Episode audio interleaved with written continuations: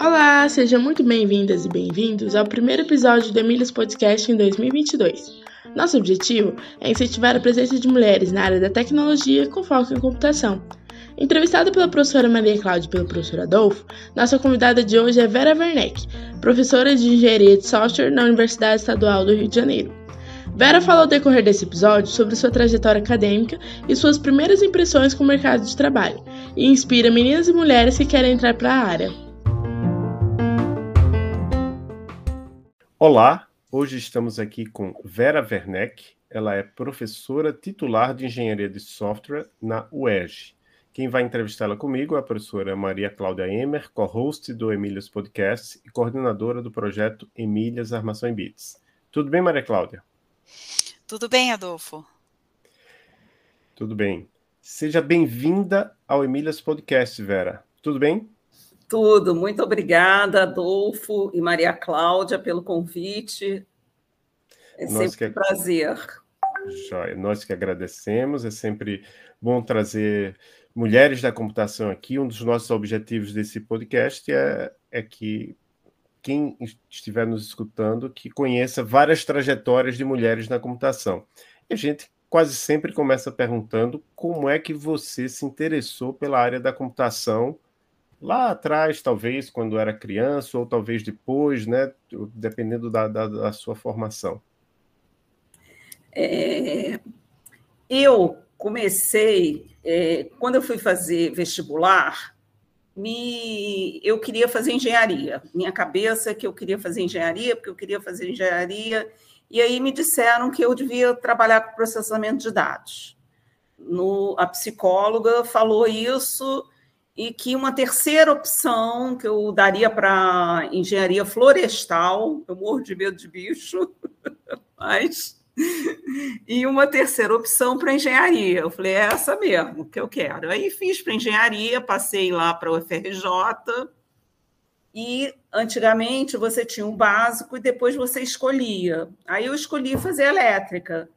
E aí, quando eu me vi na elétrica, eu fiquei muito frustrada, porque eu morria de medo de ir nos laboratórios de alta tensão, é, tinha uma série assim de problemas e aí fui procurar, aí fui fazer uma iniciação científica na área de análise numérica, de computação, é, muito interessante, população, é, de biologia, uma coisa assim. E eu, depois desse um ano, fazendo engenharia elétrica, eu resolvi ir para computação. Só que no meu tempo, você fazia matemática, modalidade informática. Então, eu tive que ir para matemática e da matemática ir para informática. E eu acabei optando por não acabar a engenharia, porque de todas as cadeiras, a única que eu gostava era que envolvia computação. E um tio meu também ficava dizendo: ah, você deve fazer computação, é, é, é, do momento, isso em 78, né, gente? Não sei nem quantos anos tem isso. E aí eu acabei em 80 mudando, 81 mudando para matemática e informática. E acabei lá no fundão essa área e foi legal foi realmente, eu gostava mesmo, entendeu? Comecei na área científica e depois comecei a trabalhar com um banco de dados, mas escovar bit, como o pessoal falava, não é muito a minha praia. Eu gosto de aplicação, eu gosto de desenvolvimento. Eu digo para meus alunos: é gostoso você desenvolver, botar em prática a computação aplicada. Se vocês verem meu currículo, vocês vão ver um, que eu fiz um pouco de tudo, entendeu? E eu acho que isso é interessante, porque a gente consegue, né? Tanto que o mestrado que eu estou é ciências computacionais, que é computação aplicada a ciências, mas basicamente eu trabalho com educação, com engenharia de software e com, é, quer dizer, informática na educação e informática na saúde. A saúde é algo que tem me. Eu tentei sair, mas depois é algo que tem estado muito no meu currículo. Certo. E aí você pode contar para nós um pouco da sua formação na área? Então, como foi? É, a, você falou um pouco da graduação, né? Mas como foi o mestrado, doutorado? Pois é, eu saindo da graduação, eu queria ganhar dinheiro. Então, eu trabalhei numa empresa é, durante cinco anos eu primeiro fui, é, eu estava numa empresa de engenharia, mas aí eu quis ir para a área comercial. E aí, na área comercial, eu trabalhei num banco de investimento e financeira e trabalhei cinco anos lá. Quer dizer, eu até quis me mudar, mas aí eles deixaram, quando eu saí da área de suporte ao desenvolvimento e fui para a área de aplicação, eles deixaram eu fazer mestrado. Eu negociei em 87, 86, de eu fazer o mestrado. E aí eu me candidatei, eu queria ir para a PUC, mas não consegui entrar na PUC. E aí, na UFRJ, na COP, como as pessoas me conheciam, eu acabei sendo aceita. E aí, eu fui fazer lá, entrei em 87, em 86 ainda cheguei a fazer umas cadeiras, assim como ouvinte, e aí eu estava muito interessada na área de informática e sociedade, né?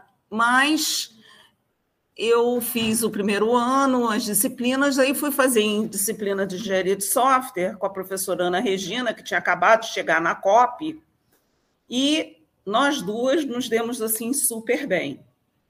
E, e aí eu acabei largando o meu emprego, pegando a bolsa e começando a trabalhar. Eu trabalhava com a Ana Regina em, em consultoria, dava aula e uma coisa assim demais, dava aula de na IBM, em vários lugares, então foi uma coisa que foi interessante, entendeu? Que eu comecei, como eu tinha a prática, a, a prática, o pessoal começou a gostar. Então, quando eu comecei a fazer doutorado, eles me chamaram para fazer palestras onde só doutores iam.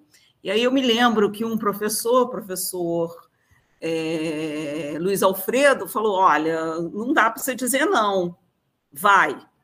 E aí eu comecei a trabalhar até que, assim, com muita consultoria e muito dando cursos com o pessoal lá da COP, fazendo consultorias em empresas, até que eu tive que optar. Ou eu fazia o doutorado, ou eu continuaria nessa área de consultoria.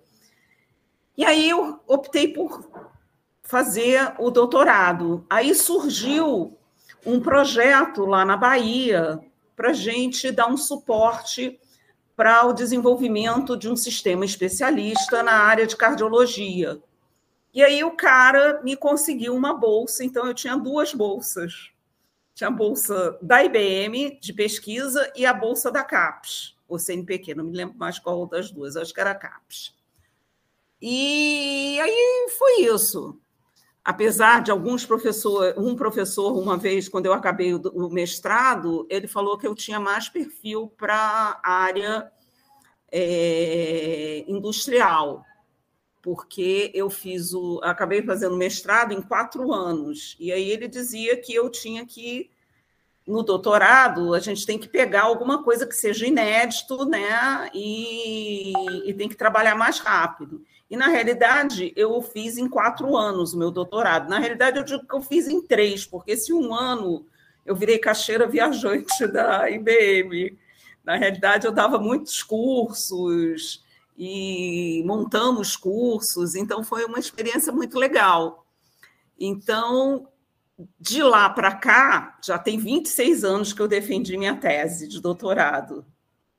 Então, de lá para cá, eu tinha esse projeto lá com o pessoal da Bahia. A gente, ele conseguiu uma bolsa RAI, que era uma bolsa de pesquisa, junto lá com a, com a COP. E aí surgiu um concurso na UERJ. O professor Júlio Leite, da PUC, é, falou que tinha uma, um concurso, e aí eu resolvi fazer. E passei. Também era a única candidata. Se não tivesse passado, ia ser uma vergonha. É, tinha um outro só para mestrado, para pessoas de mestrado, que eu também tinha me inscrito, mas acabei falando: não, ou eu passo nesse para doutorado, e aí passei. Aí nisso que eu passei, eu comecei a ter duas, ficou muito pesado eu trabalhar 60 horas, eu era 20 horas na, na UERJ e 40 lá na COP. E eu ainda tinha uma filha de um ano, e aí eu acho que eu engravidei, e aí perdi, aí eu falei, não, eu tenho que dar um jeito, aí resolvi ficar com certo. Fiquei na maior dúvida, porque realmente largar a COP, o FRJ, depois eles abriram um concurso, queriam que eu fizesse. E aí eu falei: não, eu estou gostando, vou começar. O ERJ não tinha mestrado, não tinha doutorado. Hoje em dia, 25 anos depois, ele, a gente já tem tudo isso. A gente agora tem doutorado há uns três anos, então é, é uma coisa que eu brinco. Eu fui ser cabeça de sardinha e não rabo de baleia, né? Então, na COP, naquela, naquele momento, eu não seria, eu seria uma iniciante, enquanto que na UERJ não, eu fui uma desbravadora que abri, que é, consegui espaços, então, foi uma coisa legal. Até esse mesmo professor que tinha me dito para eu não fazer doutorado, ele me incentivou. Ele falou: não, olha, é, você ir para um lugar que é novo, que não tem nada, também é bastante interessante. E aí é interessante, por exemplo, agora eu estou num projeto de Covid, que eu estou com uma matemática, estatística, é, duas professoras de computação, é, que são muito de IA, uma é de aprendizado de máquina, outra é de inteligência artificial é, tem pessoal de realidade virtual também, então eu consigo trabalhar em coisas muito diferentes.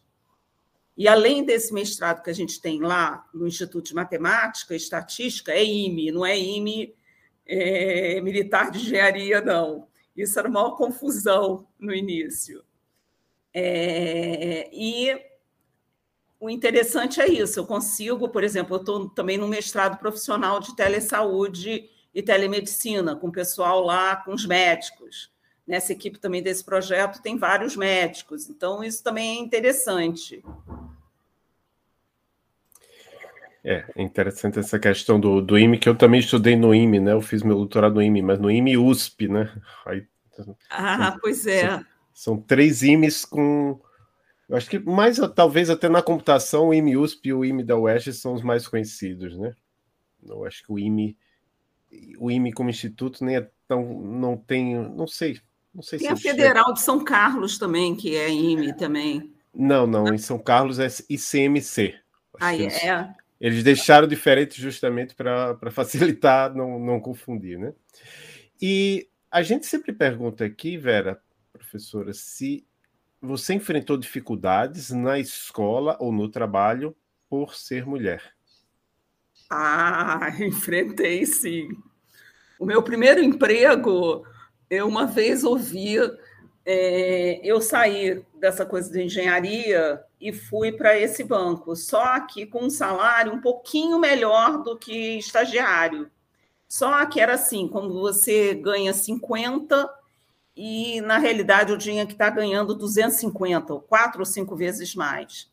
E aí eu fui conversar com o diretor, porque eu tive uma oferta boa para ir para outro lugar, e é, ele tinha dito que não, que eu que ele estava aumentando gradativamente os salários.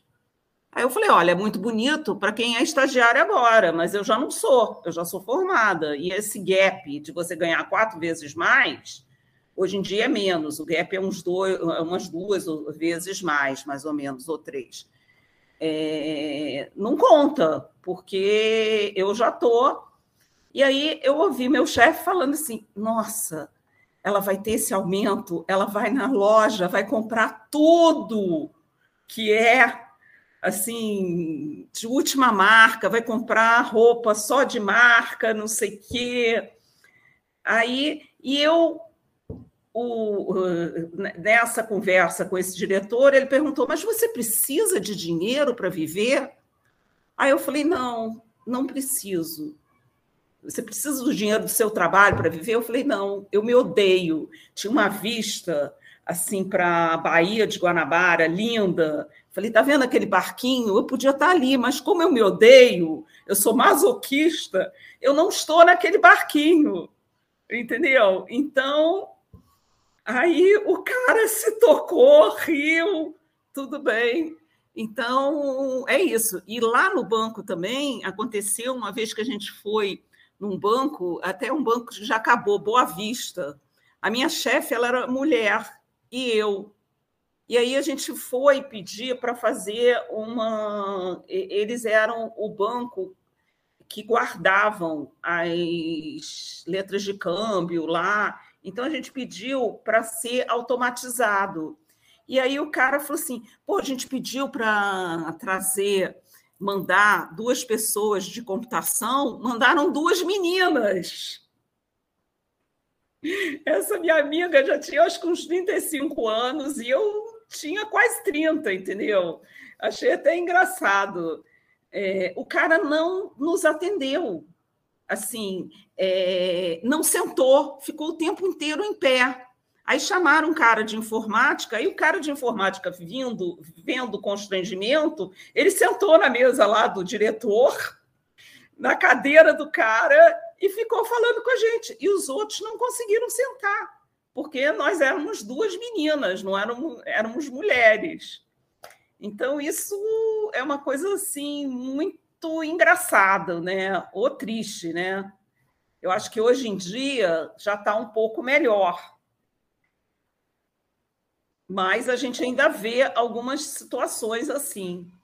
É, é, tá um pouco melhor, mas nem tanto. Tanto é que a gente escuta alguns casos bem estranhos aqui, bem ridículos, para dizer o mínimo, de contados pelas nossas entrevistadas.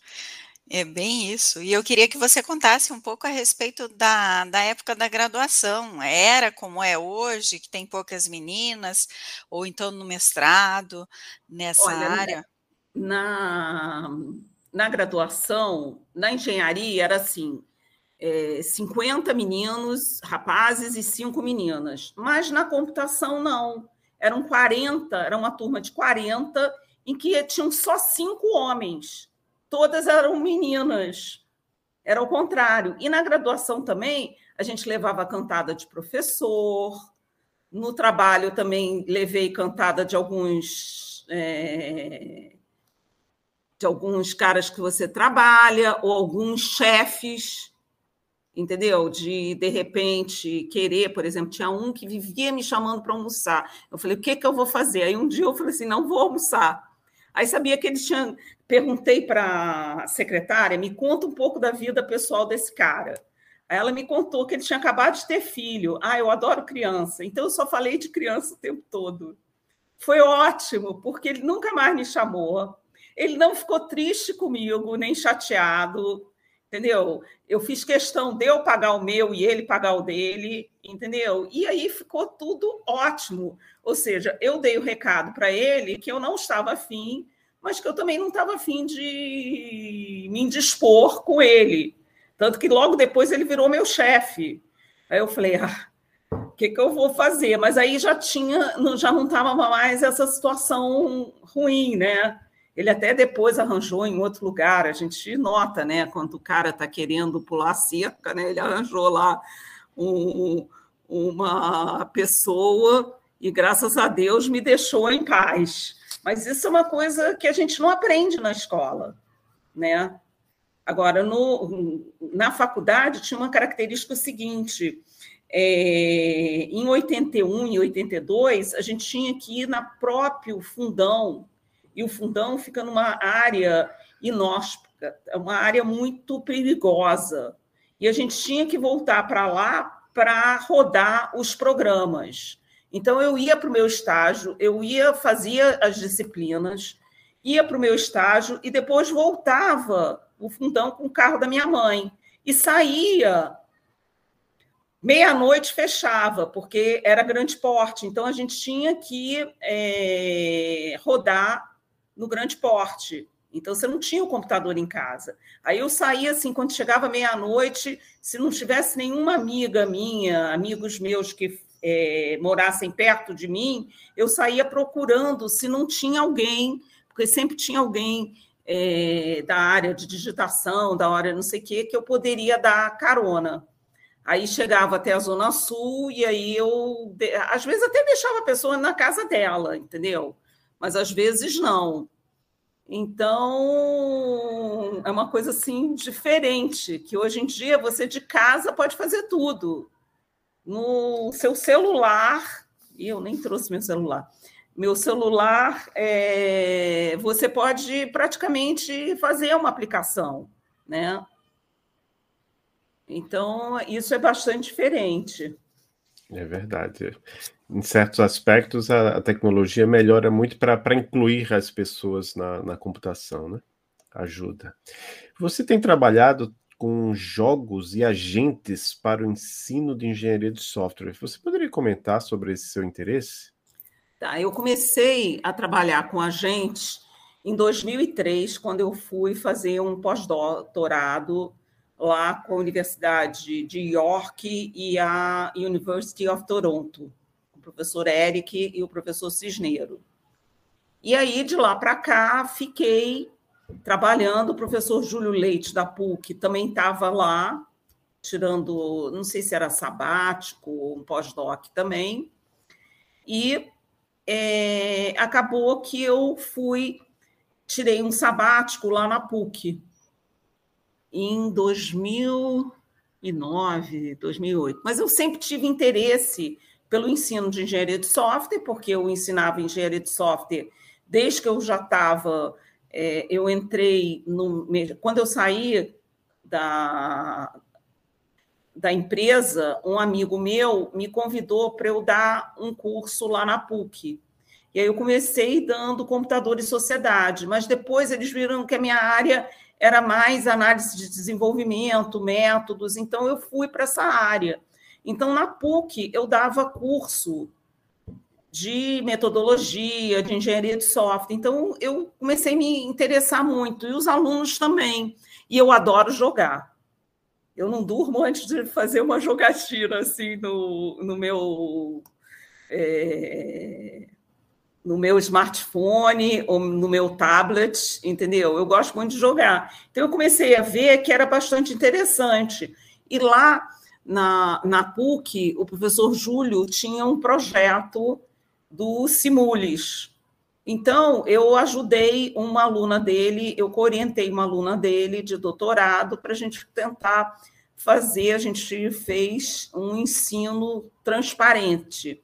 Ele tinha, ele tem um projeto de transparência de software que conjuntou com a educação, e aí foi muito interessante, porque ela leu muita coisa sobre Paulo Freire, aí eu também, e coisas até que eu não tinha muito conhecimento. E aí acabou que começou, ah, vamos fazer jogos. Eu trabalho, eu trabalho com uma professora de realidade virtual, e essa área de jogos é muito interessante. Então, a gente, uma vez por ano, deu essa disciplina o ano passado, e aí juntamos alunos de mestrado, doutorado e graduação, e saíram coisas assim muito interessantes que a gente publicou é, eu publiquei três artigos no SB Games, ela publicou cinco, e, e assim foi. Por exemplo, teve um aluno, eu dou metodologia da pesquisa, que ninguém queria orientar ele no projeto final, que ele tinha um projeto é, de literatura, que era um livro que a esposa dele escreveu sobre mangá, era uma aventura com mangá, e aí ele achava que tinha tudo a ver a fazer um jogo para isso. E aí ninguém aceitava os, os rapazes. E aí eu falei, ah, sabe o que mais? vou aceitar. A única coisa que vocês têm que fazer é que vocês vão ter que modelar bonitinho. E aí eles modelaram bonitinho, ficou ótimo o trabalho. A gente ganhou prêmio no SB Games do ano passado, porque eles avaliaram e realmente ficou muito interessante. Esse não é de engenharia de software. A gente já publicou também dois de engenharia de software em... feitos lá na UERJ sob inspeção. Né? Então, foi bastante também interessante que a gente conseguiu, inclusive no CISIT, que é um, um evento que às vezes é junto com o ICSI, que é o Internacional Engenharia de Software, Conferência Internacional de Engenharia de Software, e é muito bom. E quando você aplica isso na prática com os alunos, você fazendo os alunos estudarem através de jogos, eles adoram, entendeu? A gente às vezes pega é, tipo Monópolis, Banco Imobiliário, e aí eles fazem perguntas relativas a requisitos, qualidades, o que a gente está ensinando, e aí eles jogam entre si e vê. E aí são muito competitivos, é muito engraçado, entendeu? Só que requer muita ajuda. Não é assim, um professor sozinho é muito difícil a gente fazer. Então, Vera, você falou um pouco a respeito da sua passagem né, na Universidade de York, no Canadá. E eu vi também que você ministrou algumas aulas lá. Você podia contar para a gente como foi essa experiência? Olha, foi uma experiência ótima. Eu resolvi, eh, eh, me chamaram para eu, se eu queria substituir as aulas do professor Yunis. E aí eles me pagaram, né, para eu ir lá e tal e eu dei um mês e meio de aulas intensivas. Eu fiquei janeiro e fevereiro, acho que quase dois meses, e depois a prova eh, foi aplicada, eles aplicavam e me mandaram.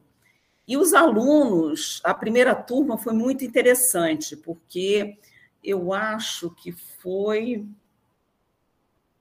em 2007 ou 2008, e todo mundo era uma torre de Babel, cada um falava uma língua. Toronto, quando eu tive lá, era assim: às vezes você estava dentro do metrô, você tinha umas línguas que você não sabia o que estavam falando. Nas reuniões, eu ficava com vergonha, porque o Eric Yu ele é chinês, né? Então, mas ele é chinês da China, de Hong Kong mas ele tem muitos alunos chineses por conta disso, que fala. Então, eram os chineses falando chinês, eram, é, sei lá, os franceses, os, é, cada um falando a sua língua, né? E nós, brasileiros, porque tinha eu, o professor Cisneiro é brasileiro, o professor Júlio estava lá, e a gente se unia com o pessoal latino-americano e falávamos lá o portunhol, e engraçado, que eu falava em português, todo mundo me entendia. Quando você vai na Argentina, às vezes, ou no Chile, as pessoas não te entendem falando português. Né? Mas lá todo mundo se entendia. E essa turma era assim, era uma turma muito. É, os grupinhos, tinha os grupinhos do pessoal árabe, tinha os grupinhos do pessoal é, japonês, tinha um grupinho do pessoal e assim de áreas diferentes, mas eles também eram muito legais, tanto que eu ganhei até presente. Eu, como estava com medo do meu inglês, eu deixava eles tirarem dúvida depois da aula ou antes da aula, e na, isso não acontece lá no Canadá. Você tem office hour que você marca, aí você marca no meio da tarde que ninguém pode aparecer e ótimo, você não recebe ninguém. Mas eu, com essa coisa latino-americana, ainda mais, porque um dos dias a, a aula era num lugar que eu não sabia voltar, porque o campus é enorme. Então, eles me levavam até o lugar para eu pegar o ônibus e voltar. Então, foi muito legal. E a segunda vez foi em 2012, eu já fiquei dentro da universidade, já é um um esquema mais interessante na hora de eu voltar e tal. Mas aí a infraestrutura já estava muito melhor. Eu dei aula do lado da onde eu tinha a sala, era um laboratório enorme, porque essa aula é uma aula prática, e todo mundo falava inglês. Uma russa, mas, mas também lá é a Torre de Babel, uma russa ficou sem grupo. E aí eu tive que pedir, por favor, se podia ela entrar no grupo dos japoneses, porque os japoneses às vezes não gostam que ela pode ser mais fraca, não sei o quê. Nada, foi ótimo. Ela acabou que me disse que ela estava deprimida, que eles ajudaram ela a se integrar com outros grupos também, entendeu? E aí todo mundo falava inglês. A única coisa que eu tive assim que eu é, falei que era interessante que nas duas vezes anteriores que eu estava, o banheiro era impecável de limpo. Nessa última vez já não era. Chegava no final, assim, que eu dava aula de tarde e noite, de seis às nove, uma coisa assim, ou de sete às nove. E aí, quando chegava assim, nove horas, se eu ia ao banheiro, já estava sujo, oito e meia. Eu falei assim, que coisa estranha, né? Que a gente reclama, porque uma das coisas que a gente reclama muito lá da nossa universidade é, são os banheiros. Não sei se as universidades aí públicas de vocês. E na UERJ, a gente fez, uma vez, um reitor mudou todos os banheiros novinhos. Dali um mês, não tinha nada, tinham carregado uma série de coisas. Entendeu? É, é, o que é triste, né? Das pessoas carregarem torneiras, sabe? É uma coisa. Teve até porta não sei como é que eles saíram com a segurança com a porta. É incrível, né? Mas aqui também acontece. A gente teve uma reforma aqui no, no banheiro e, e, levaram todos os assentos. Então, acho que é bem complicado. Eu também não entendo como que sai com esses, né? Com esses eh, elementos aí, porque são coisas grandes, né? É. É muito é. estranho. É. Então, é, Vera, você está elaborando um projeto para disponibilizar coletor para mulheres de baixa renda e instruí-las a usar. Além disso, você já participou de uma pesquisa sobre meninas na computação na UERJ e de torneios como o Torneio Feminino de Computação.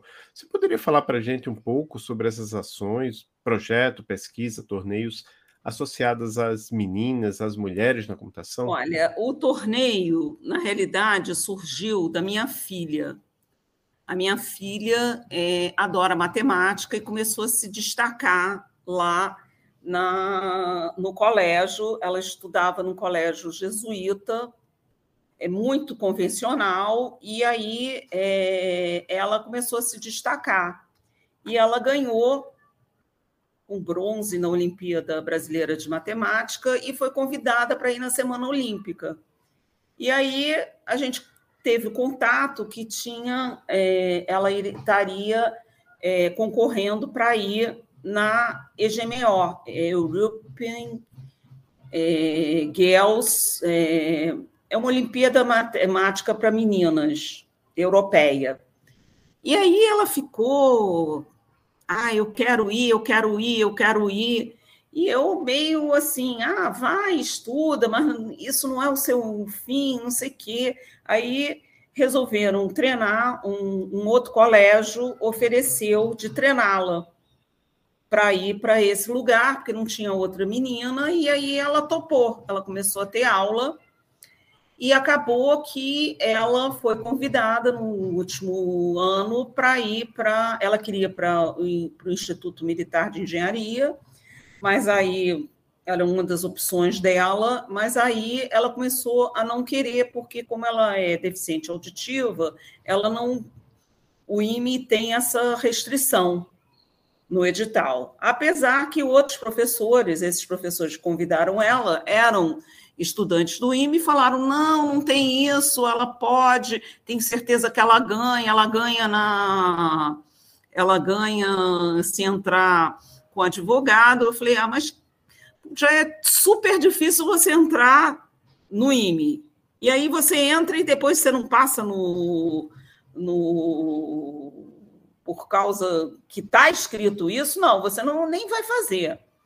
E aí ela começou a se interessar por isso, então ela acabou indo para a EGMO duas vezes, é, se classificando, foi para essa outra escola, para a Eleva, que foi ótima, é uma escola internacional, que está brasileira, que está abrindo em vários capitais, e ela ficou super motivada, porque eles, por exemplo, matemática, ela não precisava assistir na aula regular, ela assistia em outro, agora ela era a única menina aqui do Rio de Janeiro. Entendeu? Já em outros lugares já tem mais.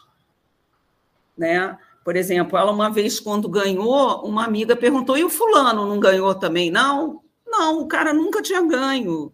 O cara até é muito mais, é muito bom aluno, mas era mais das áreas humanas. Ele nem conseguia passar para as outras fases. Então, eu tive contato com isso. Com isso, eu tive também contato com, com TF2, não, TFC, que foi uma das mães que das meninas que ela abriu um projeto de meninas digitais, sei lá, não, o meu é que é meninas digitais, o dela é um outro.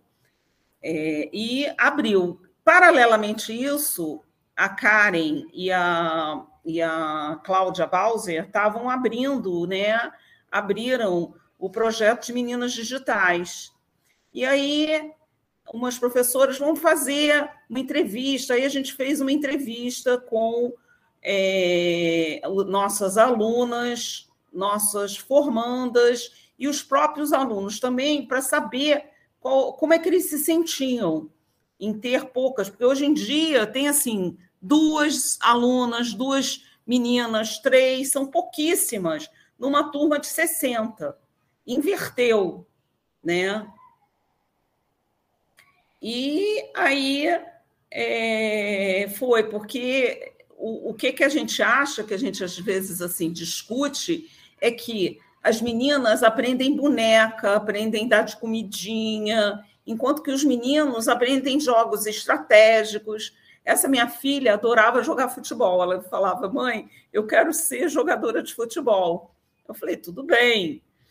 Tudo bem, não. Eu preferia levá-la no, no balé, no jazz, do que no futebol. Mas a gente vai fazendo a cabeça. A gente quer que os filhos sejam felizes, né? Então, é, aí a gente fez esse projeto. Então, a gente agora, a professora Cláudia Capelli foi, entrou na UERJ no final do ano passado e também trouxe um ramo de meninas digitais aqui lá para lá para a UERJ.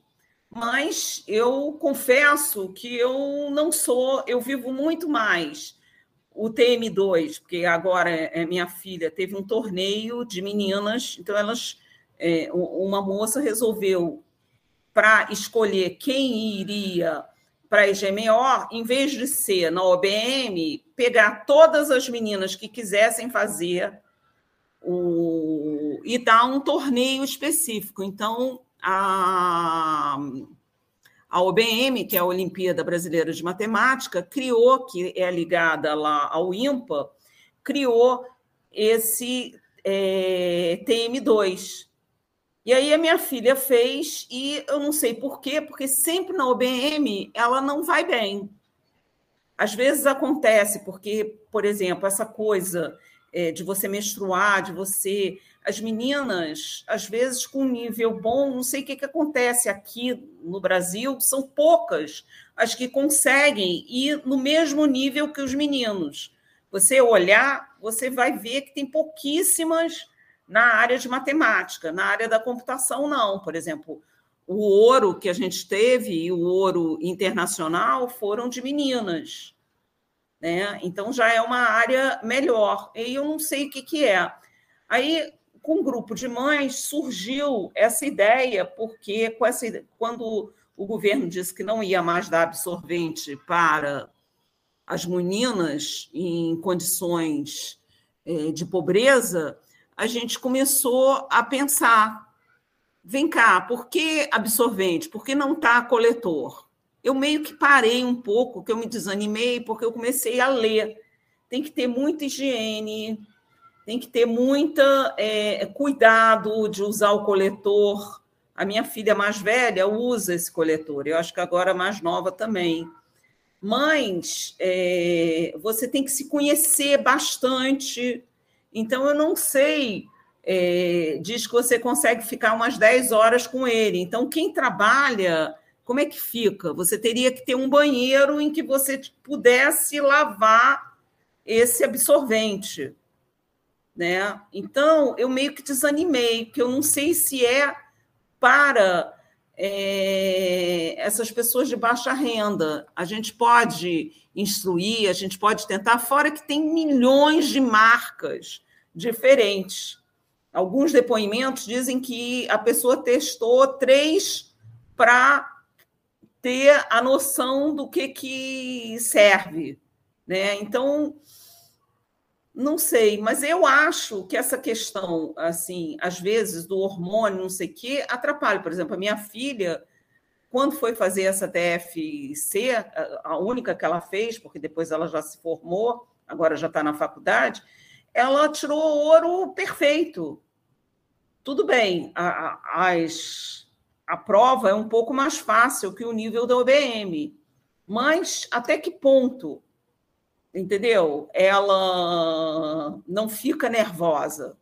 Agora mesmo, ela fez uma Olimpíada é, de matemática para a universidade, ela veio dizendo: Ah, eu acho que eu não fui bem. Foi prata, mas não foi bem, entendeu? Eu falei: Ótimo, bem-vinda aos, uh, aos normais, porque o normal é você não tirar nada, né? O normal é você fazer prova e tirar um 5, 6 e você estudou para caramba. Esse é o normal. Né? Eu acho que vocês não devem se desanimar. Mas existe uma coisa cultural, talvez, na nossa cultura, porque, por exemplo, ela me trouxe que existem, eu acho que na Ucrânia, que tem muitas meninas. É, eles fazem várias, tem em, em outros lugares, em outras, é, no leste europeu, existem é, a, me, a melhor concorrente é uma menina há anos, entendeu? E tem outras. E aí eu não sei se desde pequena ela já tem uma outra forma de ver a matemática. Eu acho que sim. Outro dia eu estava vendo, acho que o Enem, o vestibular, faz com que a matemática seja dada de uma forma é, pior as áreas tecnológicas também, você não, não vê numa física o que está acontecendo, numa química, o que está acontecendo, você só estuda teoria. Né? Então, acho que talvez tenha a ver um pouco com a gente também, a forma de ensinar, que é desestimulante. Ou que as meninas não se vejam indo né? Hoje em dia tem muitas é, no Instituto Militar de Engenharia, mas também são algumas, são poucas, né? Em Adolfo, quantos tinha no mestrado de meninas? Tinha mais meninas do que meni... rapazes fazendo mestrado lá? Não. No IME? Na época. Ah, não, é que eu, eu fiz doutorado lá, mas ah, é, eu tá. acho que tinha uma tinha homens, mais homens. E quando eu fiz o mestrado em Pernambuco, também tinha mais homens. Ah, tá. Mas eu acho que a diferença, assim, hoje nos nossos cursos de graduação, é mais ou menos 15% meninas no, nos nossos cursos. E eu acho que na minha época de graduação e também na minha época de mestrado, Doutorado, eu não lembro que doutorado era uma coisa muito separada, assim, não tinha uma turma, assim, mas graduação e mestrado, certeza que era mais de 15%, mas também não chegava a 50%. Ah, não, na COP tinha muita mulher. No meu ano de mestrado e doutorado, tinha muita, entendeu? Quando eu fazia mestrado, a Celina fazia doutorado, tem várias professoras, entendeu? E agora, no nosso corpo docente também na UERJ, a gente tem muitas professoras, mas eh, não chega a ser 15%, não. Acho que eu diria que são 5% é, são mulheres no nosso curso de graduação. Já no é. mestrado já é mais igual. É, não, o que eu diria que é 15% no máximo. Né? É. É, vamos dizer assim, é o máximo, porque tem, tem semestres que entra só uma de 40, é, 44, né, que é o nosso número de, de entrada.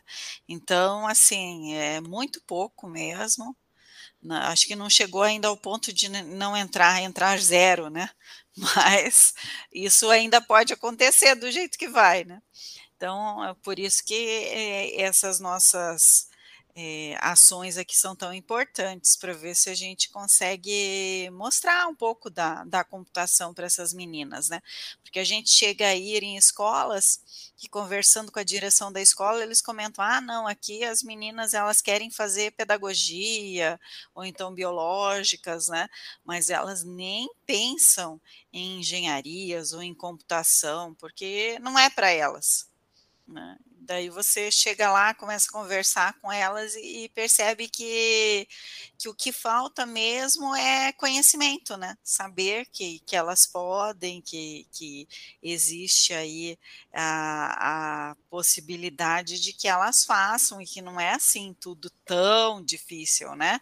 Difícil é, mas difícil é em todos os cursos, né? É, então, é, basta querer. Gosta, é. É, eu me lembro, quando eu fui fazer engenharia, um amigo meu falou assim: por que você não faz uma coisa mais feminina como arquitetura? Eu sou péssima em desenho, sou péssima. Mas para ele era melhor, entendeu? Você fazer arquitetura.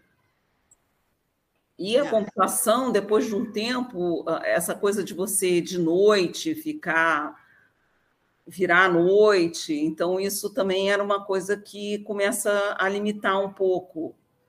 Mas na minha época tinha bastante. Agora eu vejo muito mais homem. Agora, os meninos brincam logo de jogo de ação, de. Dizem que até é, existe uma sessão lá no SP Games que é o Simpósio Brasileiro de, de Jogos, das meninas, meninas que trabalham, mulheres em games. Então, são poucas as que jogam. O menino está o tempo todo com.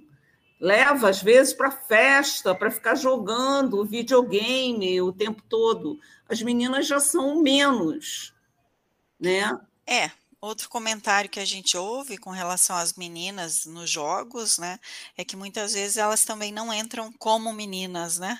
O nickname delas lá não é de uma menina porque é, existem é. dificuldades lá na hora do jogo, acaba que elas são um pouco, é, vamos dizer assim, Botadas menosprezadas. então tem isso também, né? Daí a gente não consegue saber qual é esse número de meninas, mas existem meninas aí que se destacam, né? Nos jogos também. E, e o legal é isso, aí você chegar falando com elas e mostrar, olha, você, você joga. Então você não gostaria de você criar um jogo, né? Daí já começa a mudar também a ideia dessa menina. Isso é bem legal. Mas assim, para falar um pouquinho a respeito de, de, grupos, então, de mulheres na computação, você até comentou a respeito do Meninas Digitais, né, que é da, da SBC, da vinda da Cláudia para o ERJ, que também trouxe projeto, né?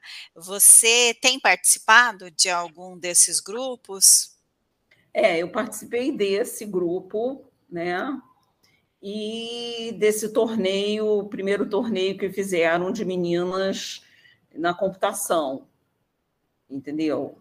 Mas mais dando ideias, porque como eu não sou muito da área de algoritmos, de programação, a minha o, o que eu consegui foi trazer uma aluna que participava de Olimpíadas de programação para ajudar nessa empreitada. E é basicamente isso, entendeu? Eu também nunca gostei de pegar essa bandeira que só é, meninas, porque, na realidade, por exemplo, esses torneios que tem, que a Europa estão tendo, de só para meninas, que o menino não entra, ao mesmo tempo é segregador também. Né? Eu acho que isso vale enquanto a gente tem um desnível muito grande. Profissão de menina e profissão de menino.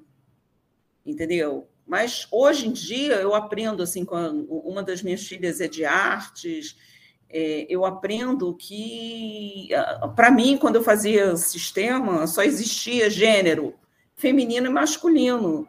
Hoje tem 20 gêneros diferentes. Eu estou no comitê de ética que tem pessoas dessas áreas e tal, aí eles me mostraram quais são, porque eu nem sei.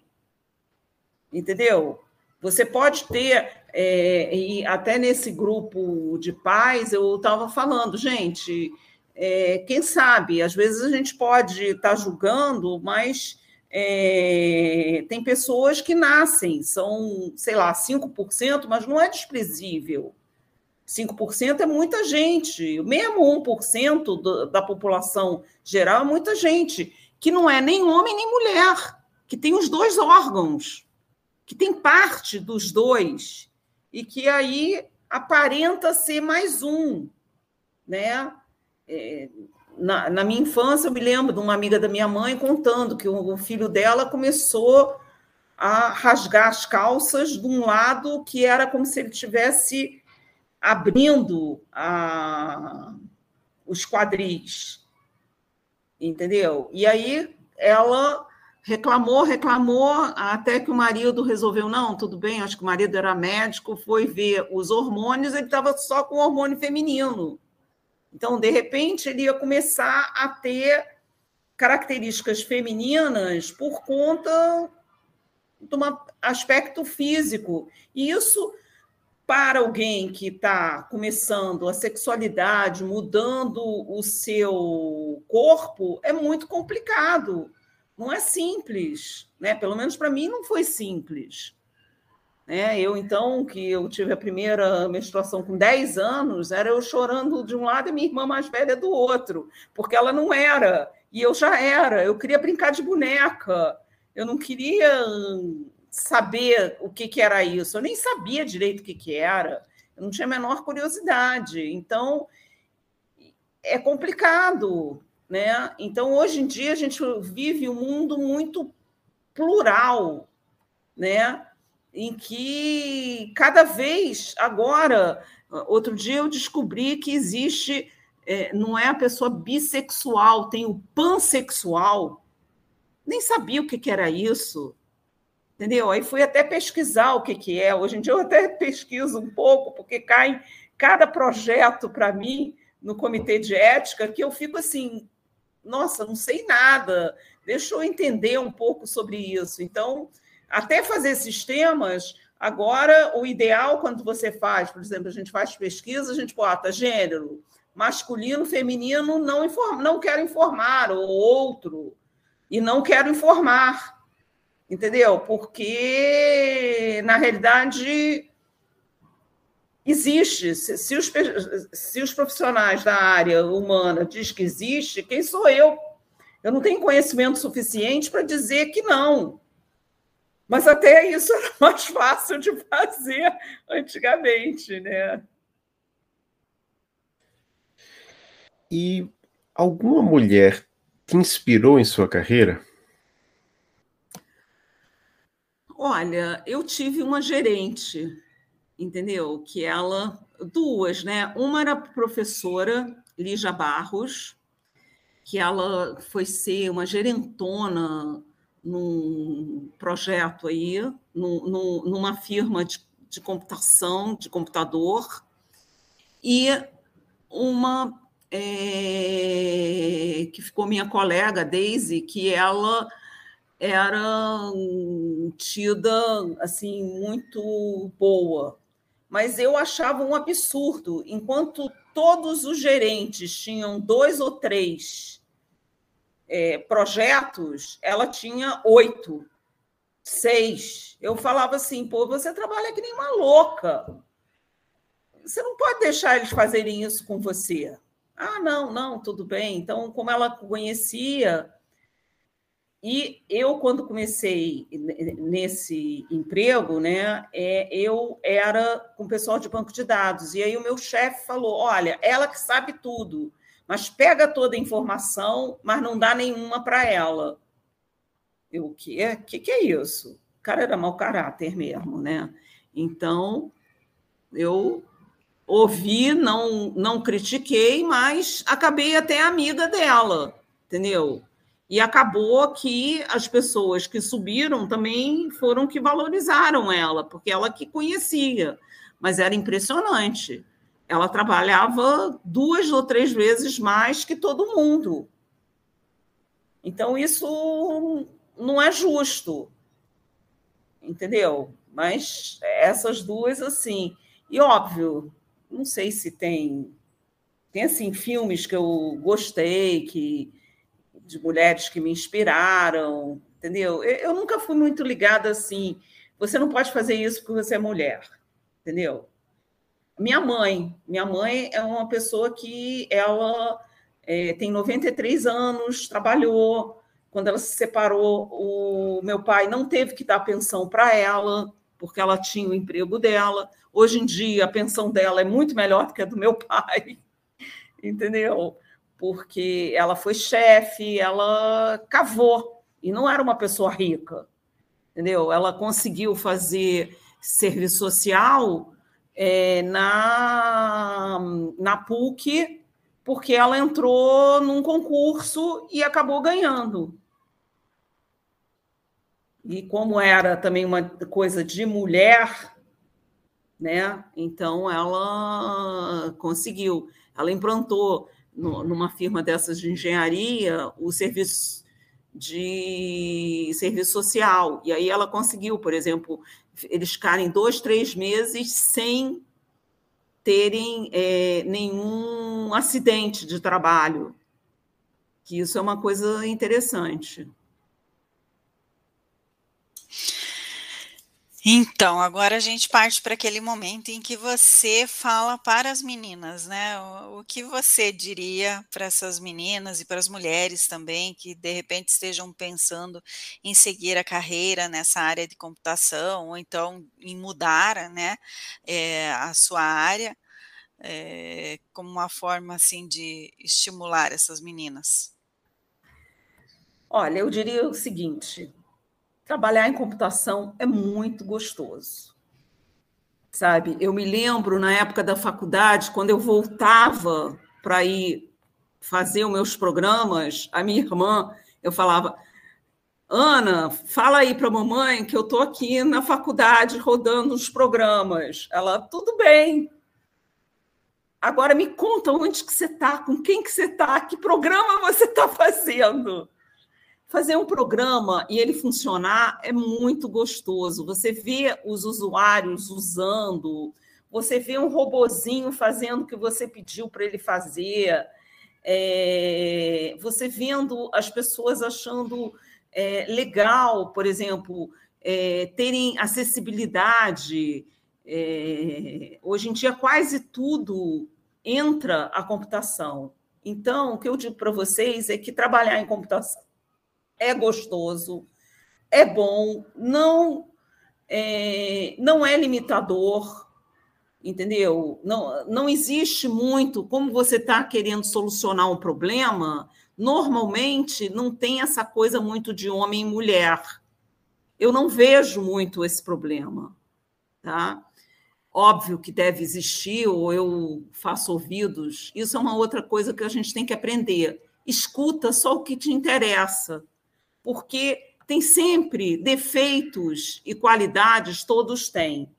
Os seus inimigos, e às vezes até os seus amigos, ficam apontando seus defeitos. Mas você tem que saber dentro de você o que, que você tem de bom e o que, que você tem de ruim também, sabe? Eu, por exemplo, falo demais. Eu acho que eu já acabei com horário aí totalmente, não. É, mas a gente tem que saber o que que eu me interesso demais pelas pessoas. Então, muita gente às vezes acha que eu sou fofoqueira.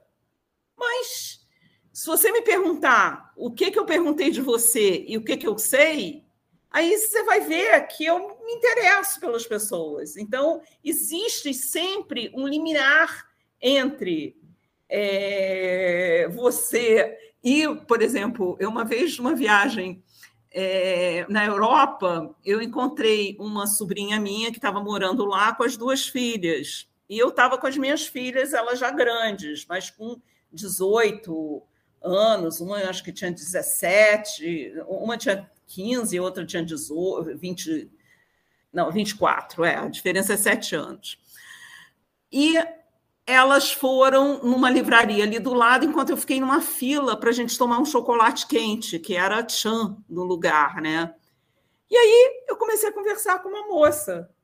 E aí eu já sabia a vida dela toda. Assim, meia hora que eu fiquei lá, a gente ficou super conversando, foi ótimo, entendeu? Era uma moça nova. E aí a minha prima falou assim: não acredito que você é, e o meu francês não era não é maravilhoso, mas eu consigo conversar, entendeu? Então, eu, o que eu digo para vocês é isso: não leve é, o que você quiser fazer, faça com paixão.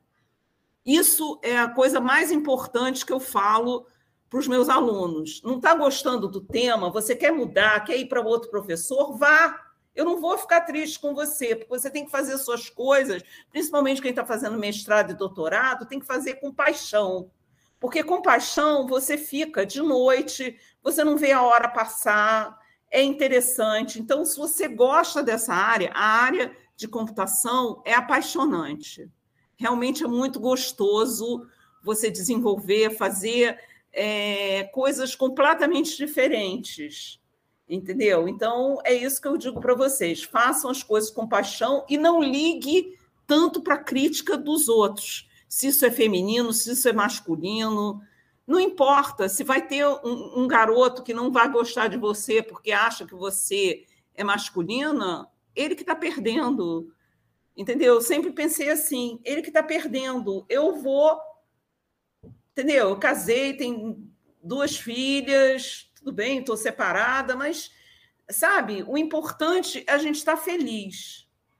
Né? E é isso. Não, não leve tanta as críticas contras e a favor, entendeu?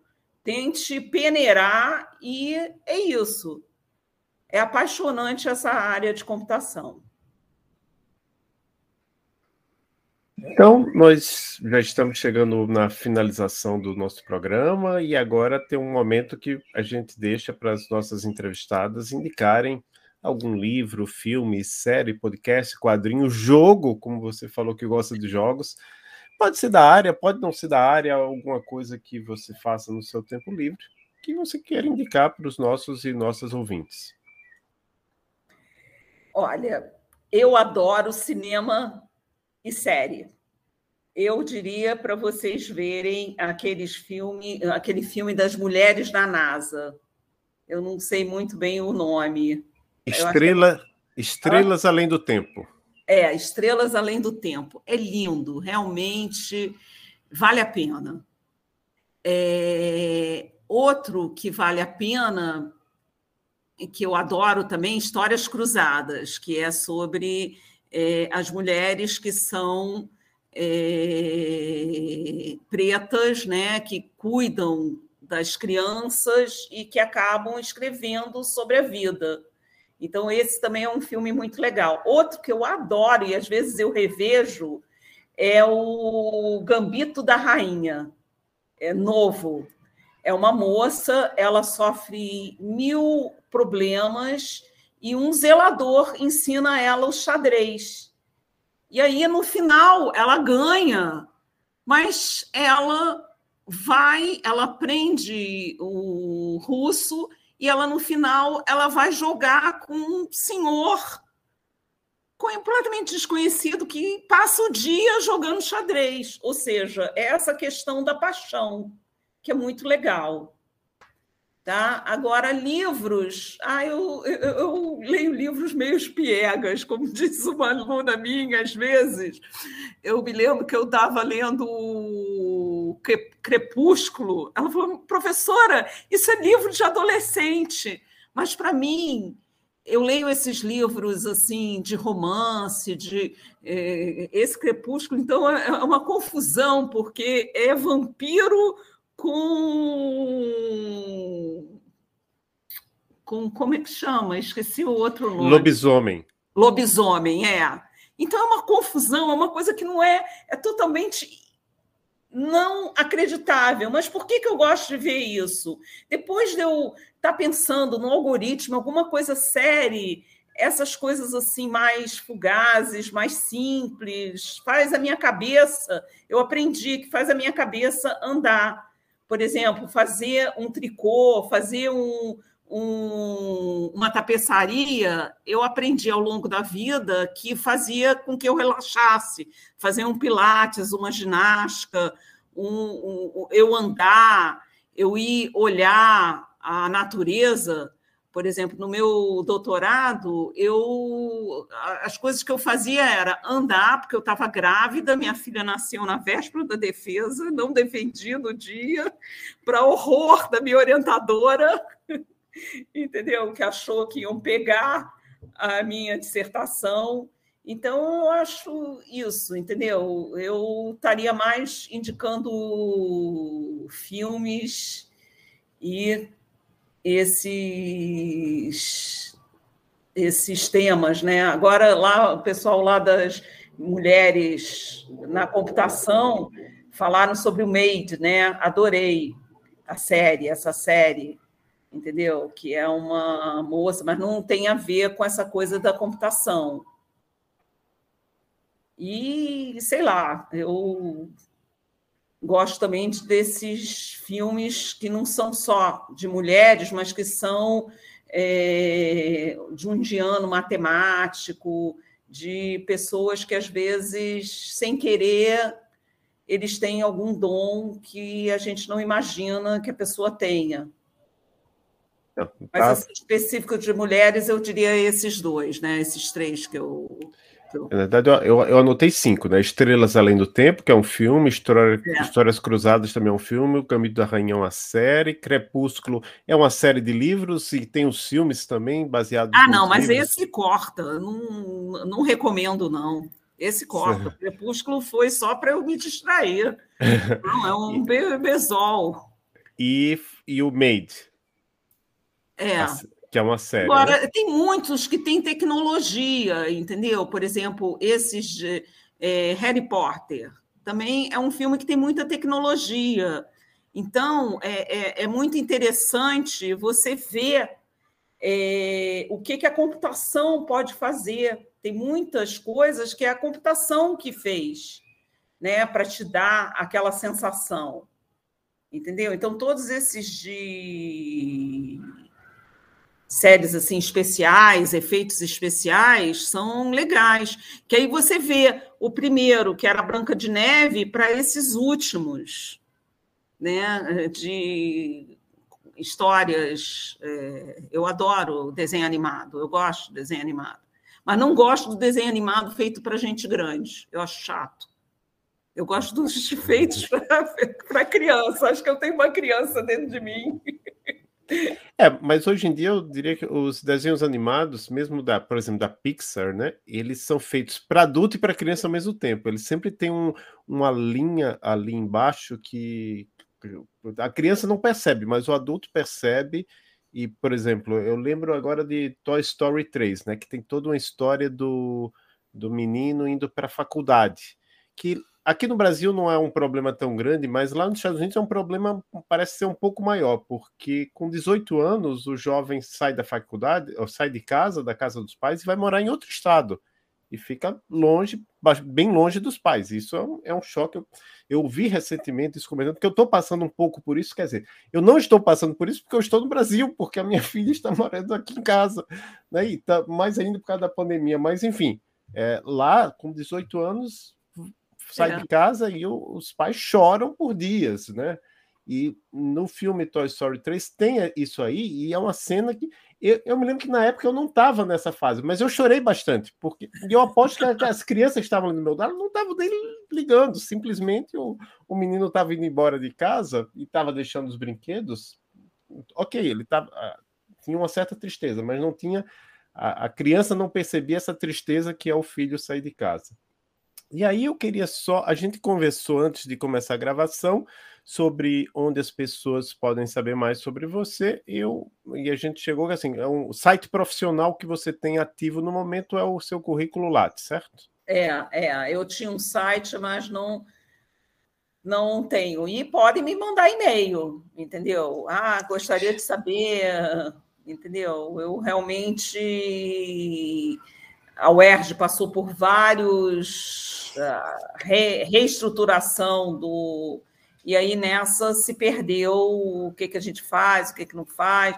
E aí você tem que fazer tantos relatórios para tantos lugares, para renovação de tanta coisa, que acaba que na web é o Lattes que tem. Uh, Mas você tem o, o, o LinkedIn também, né? Ah, tenho, tenho o LinkedIn, mas eu não atualizo Você não, não, não usa muito. Mas eu tenho Facebook, eu tenho Instagram, uhum. eu tenho Twitter, mas eu também não, não falo quase nada. No Instagram e no Facebook seria uma coisa que dá para você ver um pouco que eu não eu não bloqueio demais, não. Eu deixo meus alunos serem meus amigos, também não publico. Também minha vida é um livro aberto, algumas mais porque eu não quero abrir mais e ver, mas do que acho que não tem nada que nunca matei ninguém, nunca destruí ninguém, então acho que eu, eu sou uma pessoa que não não tem porquê de me esconder. É, não, é, é mais se quiserem entrar em contato com você, né? Mas o Adolfo colocou ali o e-mail aí. Acho que vai deixar o É, e-mail depois e disponível. pode também, Facebook, o, o Instagram também pode botar, tá? Que às Certo. vezes é mais fácil a gente, pelo Messenger, se comunicar, né, do que. Ok, eu vou deixar na, na descrição do episódio, então. Então tá. É isso, então a gente agora chega ao fim desse episódio, né? Nós queremos agradecer a sua presença aqui conosco no Emílias Podcast e perguntar se você quer agradecer alguém, mandar um abraço para alguém. Fique à vontade. Ah, eu quero agradecer a todo mundo que me ajudou, as grandes mulheres da minha família, as minhas professoras também, tive várias professoras, tive uma orientadora, eh, tive várias chefes também lá na UERJ, pessoas eh, que me inspiraram, que me ajudaram, entendeu? Teve até uma reitora também que era assim, eu, eu tive contato com ela, infelizmente ela já faleceu, a Nilceia, que foi, depois ela foi num desses governos, não sei se foi da Dilma ou do Lula, ela foi ministra, e minhas coordenadoras lá da, das, da pós, todo mundo é mulher, acho que por onde eu ando, só na direção não, a direção é que são homens porque acho que é difícil a gente querer arcar com mais alguma coisa, né? Apesar que você, né, cargo de chefia às vezes é bem trabalhoso. Mas então é isso. Muito obrigado novamente, professora Vera Werneck. Foi um prazer conversar com você. Eu acho que eu vai ser um, um, excelente episódio, vai ficar em breve disponível nos nossos, em todos os, os nossos canais, né? De para quem não, não sabe, para quem chegou aqui até aqui está vendo, por exemplo, no YouTube ou no Spotify, saiba que está no YouTube, está no Spotify, está em todas as plataformas que, que a gente colocar, que a gente consegue colocar de, de áudio. E para todos e todas que nos escutam, até o próximo episódio. Obrigada.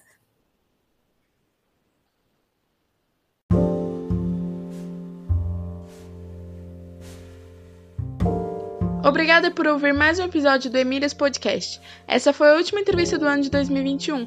Retornaremos no dia 20 de janeiro de 2022. O Emílias deseja a todas e a todos boas festas e um próspero ano novo.